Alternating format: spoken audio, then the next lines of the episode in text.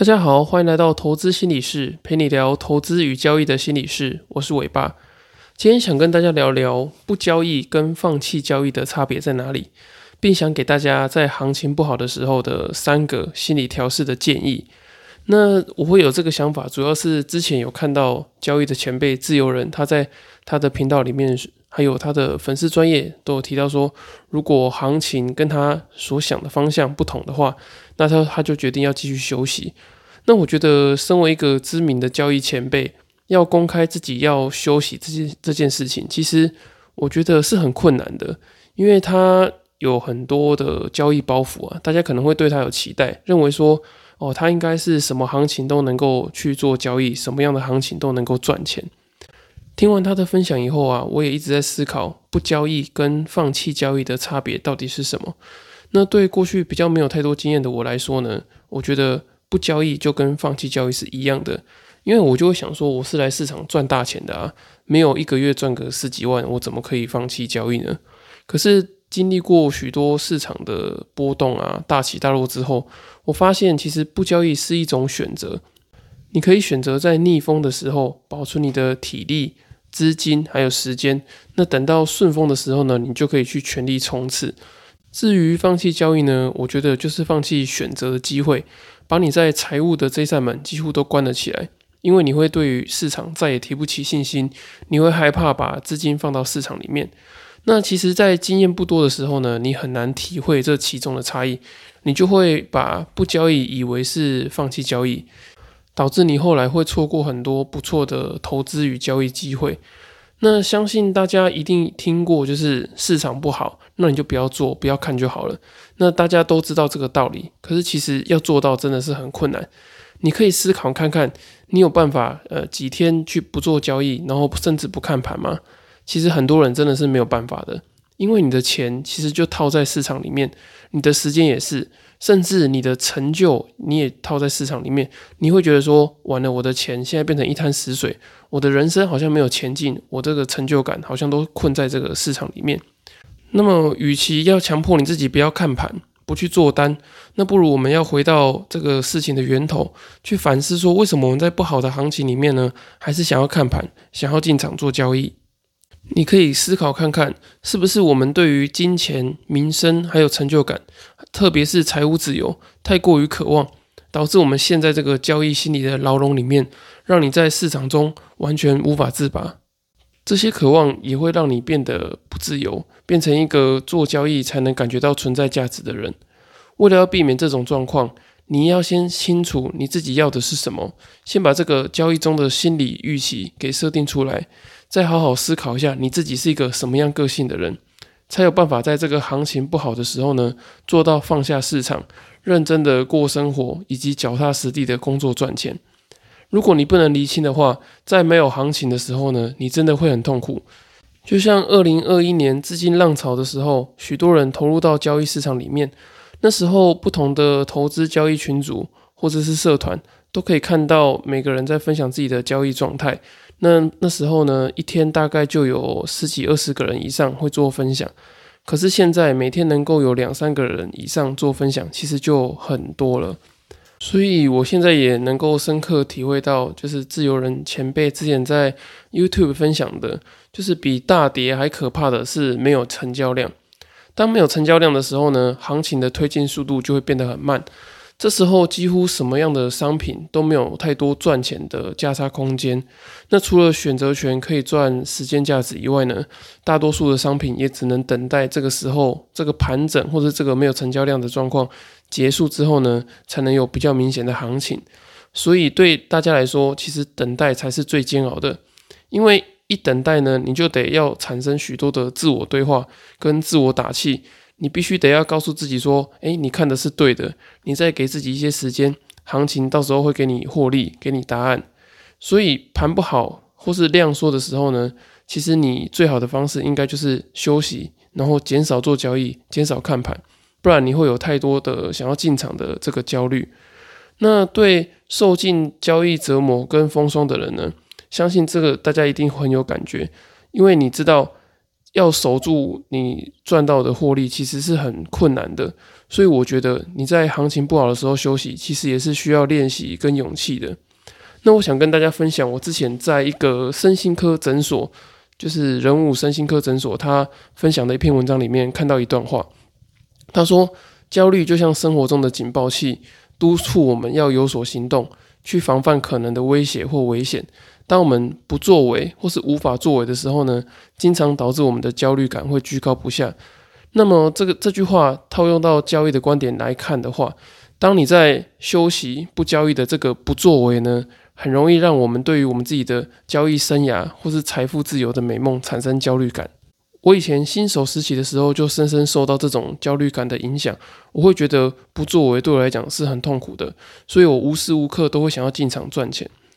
那么等到现在交易心理状态比较成熟的时候呢，我觉得比较好的状况应该是你能够赚的时候，你要尽量去赚。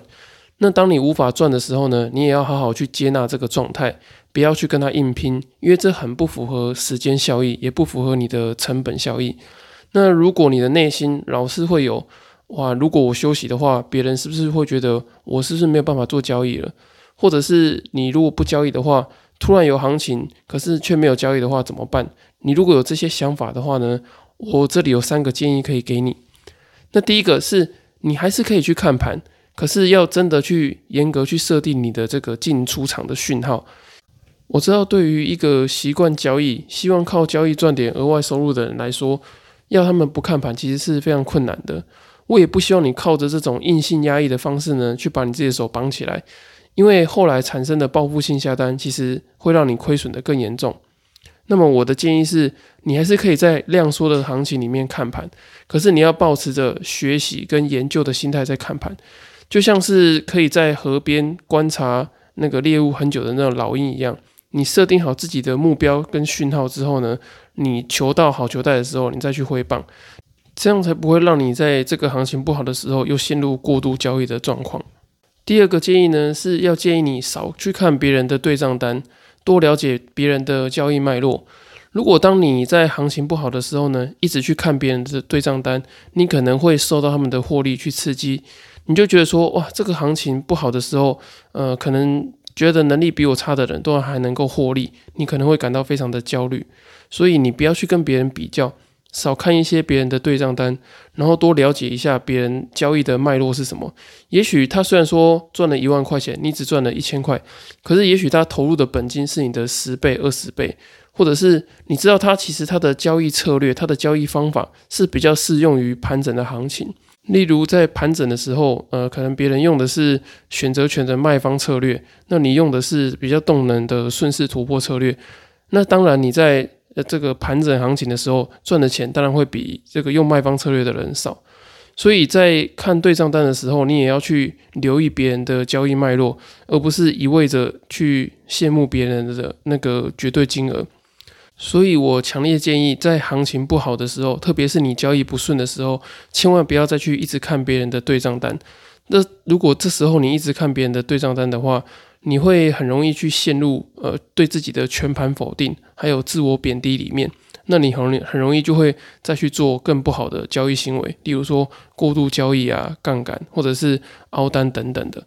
那最后一个呢，我是建议大家可以在盘势不好的时候去做呃更多的学习，不论是学习交易技术、学习一技之长，或者是学习你的怎么改善你的心态等等的。当行情不好的时候呢，反而是你可以。好好的去学习的这个时间，因为在这个时候你投入交易的这个收获的效益呢，其实是比较差的。那这个时候你去学一些有用的技术，反而这个机会成本是比较低的。那我之前也有看到自由人前辈，他也有在分享说，盘不好的时候可以去学习。所以在大概半年到一年前吧，就是行情慢慢变得比较不好。开始变得比较小赚小赔的时候，我就花更多的时间在呃准备心理研究所上面。